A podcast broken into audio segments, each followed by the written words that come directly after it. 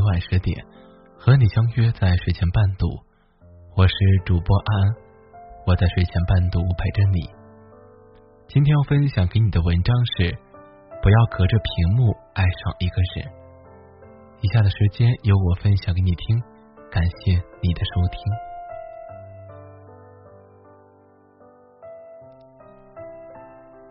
不要隔着屏幕爱上一个人。也许你幻想的温度和心跳都是假象，你的爱不应该只是一系列内存超大的聊天记录。请你穿越屏幕和聊天屏爱一个人吧，一份真实可以触摸到彼此心跳的那份爱情。不久之前，无意中看到了一位听众的留言，说她和男朋友是在网络上认识的。到昨天为止，已经有整整半年的时间了。他们在虚无缥缈的社交软件里确定了恋爱关系。对于那个时候的他们来说，已经算是很满足了。女孩跟我回忆说：“你知道吗？我们每天都会互道晚安。我知道他有赖床的习惯，我每天就像他的小闹钟一样。”来叫他起床。我早晨会因为化妆、穿衣琐事太多而忘记吃早餐。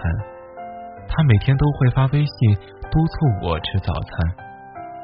早晨我会穿上他送给我的鞋子出门，他也会穿上我送他的西装去开会。我们还是隔着手机屏幕约好了一起去冲咖啡，同一时间共进晚餐。到了夜晚的时候，我们还会一边聊天一边看着星星和月亮，就好像是我们在一起一样。就这样，我们穿梭于两个不同的城市，在一起已经半年了。我们都不相信距离会冲淡感情。偶尔我会给他打电话，他很忙的时候就会告诉我。一会儿再打给我，因为我们真心相爱，所以我们信任对方。直到我生日那天，我一边工作一边看手机，无时无刻都在期待着在今天这个特别的日子里能够收到他的祝福。然而，迟迟都没有等到他的消息。终于，等到中午的时候，手机响了。却是通讯公司提示余额不足的信息。好吧，今天就破例，我先打电话给他吧。可是当我打过去的时候，发现是一个女孩的声音。那个女孩说是他的女朋友。我当时简直不敢相信自己的耳朵，慌忙挂掉电话。我当时很不甘心。连忙订了机票飞到他的城市里，可我刚到他公司门口的时候，竟然看到一个女孩在门口挽着他的手。我当时没敢再看下去，转身就离开了。当时我也不知道我要去哪里。我在路上的时候想了想，给他发了一条信息，说：“我们分手吧。”我当时一下就明白了，原来自己花了好几个月的时间谈了一场幻想中的恋爱，想想都觉得好丢人啊！我终于明白了，千万不要隔着屏幕爱上一个你从来都没有见过的人，因为你不知道他现在的生活是如何的，他到底有没有另外一个人陪在身边。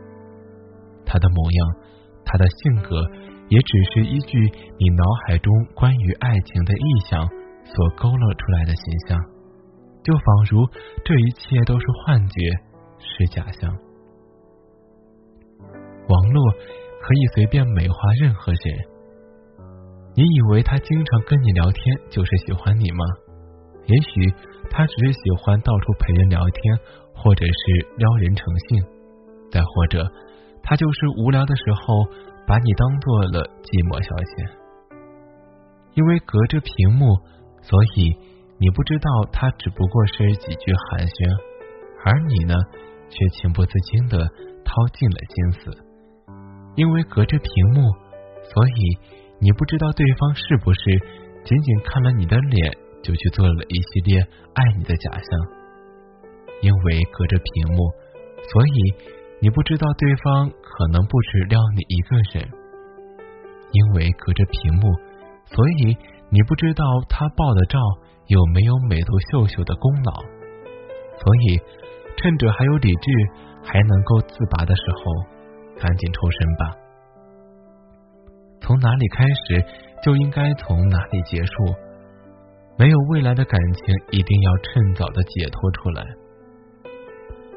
永远都不要隔着屏幕轻易的爱上一个人。他既然可以隔着屏幕爱你，就可以隔着屏幕爱上别人。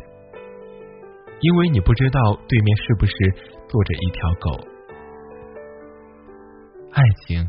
需要的是交互感。对于你们，就是靠着微信联系。你确定爱上的不会是你的手机吗？爱情的模样是要跨越手机屏幕，折射到生活里才能够看得清啊。所以，慢慢的回到自己的朋友圈好吗？也不要尝试隔着屏幕去认识一个人。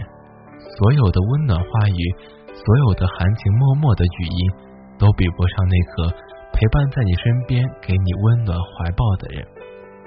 这个世界上有很多女孩子喜欢用自己的脑子去想象一个人，久而久之为他镀上金身。不管他到底是好还是坏，他都会变成你喜欢的样子。可是，亲爱的，那只不过是你的想象。可能有人告诉你。不要隔着屏幕说分手，却没有人告诉你，同样不要隔着屏幕轻易的爱上一个人。